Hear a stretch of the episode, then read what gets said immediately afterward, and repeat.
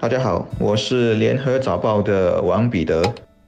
各位听众，大家好，我是新民日报的朱志伟。有关前议员腊玉沙在国会撒谎，并引发的成立国会特权委员会进行调查，传召相关人士进行问话，目前还在进行中。是不是还有什么公众不知道的事情会被爆出来？我们拭目以待。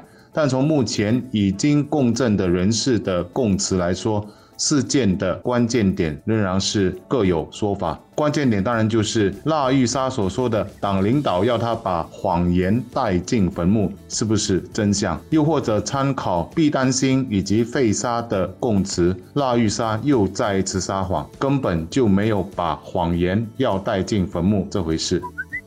调查腊玉沙撒谎一事的国会特权委员会。这几天高强度的工作，举行了多场马拉松式的公证，连周末都加班加点，出了多份特别报告。以这类新闻或者说政治事件来说，它的震撼力。它的戏精程度所引发的议论纷纷和思考是啊前所未有的。原因很简单，这件事远远不只关乎一个议员是否在国会里说了一个谎言那么简单，他后续的发展动能还关乎到最主要反对党领导人的政治前途，甚至一个最主要反对党未来好几年的兴衰，而这对国家的政治进程是有很深远的影响的。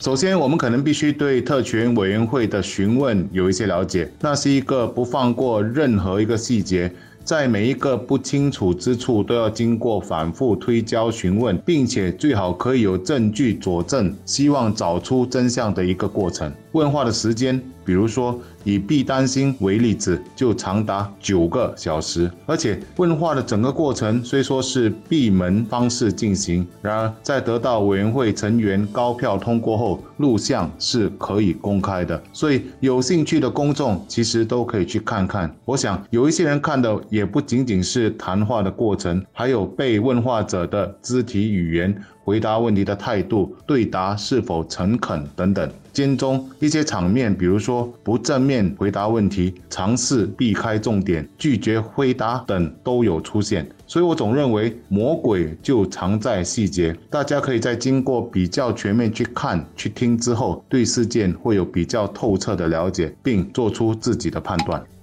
整个听证会如果要有一个主题，那就是谎言。然而，在进程中有一些已经暴露出来的事件，确实引起关注。其中最为关切的当然是。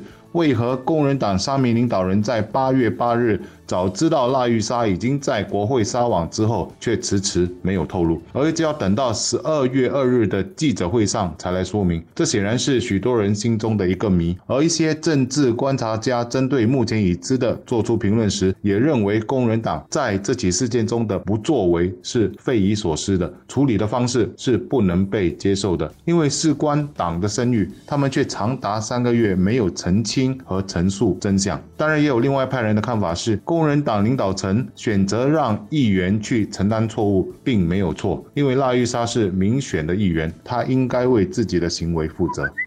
原本的谎言真的是很简单，它只是关于有没有陪别人去报警和有没有警察在处理上的言辞不当。前者我甚至认为无关宏旨，有没有甚至可以一笑置之。但搞清事实还是重要的，因为警察部队是重要机构，声誉是要维护的。搞错了以后，性侵受害者或者现在流行说法是存活者不敢来报案，就知识提大了。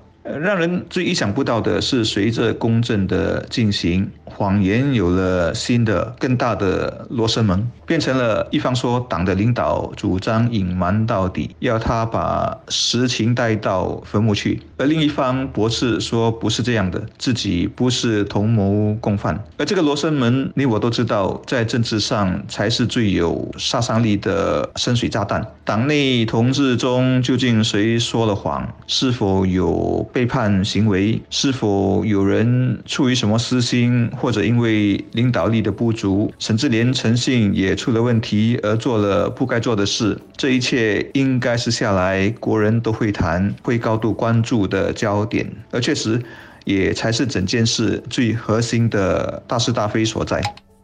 还有一派人的观点是，议员说谎，举世皆有，还以笑话戏称，哪有政客是不说谎的？但我国的可贵之处就在于，自建国以来，政治人物都被期许拥有很高的个人情操，尤其是在诚信和廉洁方面。我们也看过这样的例子，涉及诚信和廉洁问题的议员都将被对付，以保持我们国会的庄严性。我想说的是，这起事件不应该被看成是什么党派的斗争，这样的看。看法过于狭隘。听证会取证的目的在于理清人民代议士是否具备诚信，做事又能否仰不愧于天，富不作于人。而这对于我们接下来的政治发展是非常非常重要的。这几天在社交媒体上，我看到很多人也都已经有了自己的论断。但必须提醒的是，在这一个时间点上，公证会上的内容还在陆陆续续被公布出来，也就是说还不完整，不是全部。嗯，由于关系到新加坡人很重视的政治诚信，以及一些人的生涯的浮沉和新加坡的政治走向，我觉得还是应该等等，不必太快在自己的心里有一个。的裁断。另外，所有的政治都离不开斗争，这是没错。但在新加坡的政治文化的塑造或者引领上，也必须注意到一个度的问题。我觉得我们未来要的政治不该是刀刀见血、你死我活的那种。对于执政党来说，这个谎言事件无疑是天上掉下的馅饼。但在寻找真相、维护政治诚信和国会庄严性的过程中，建立欣喜的心。太或者太过功利的计算也还是要克制的，否则适应的道理是站在了是非对错的高位，但在政治上也难保自己不会失分。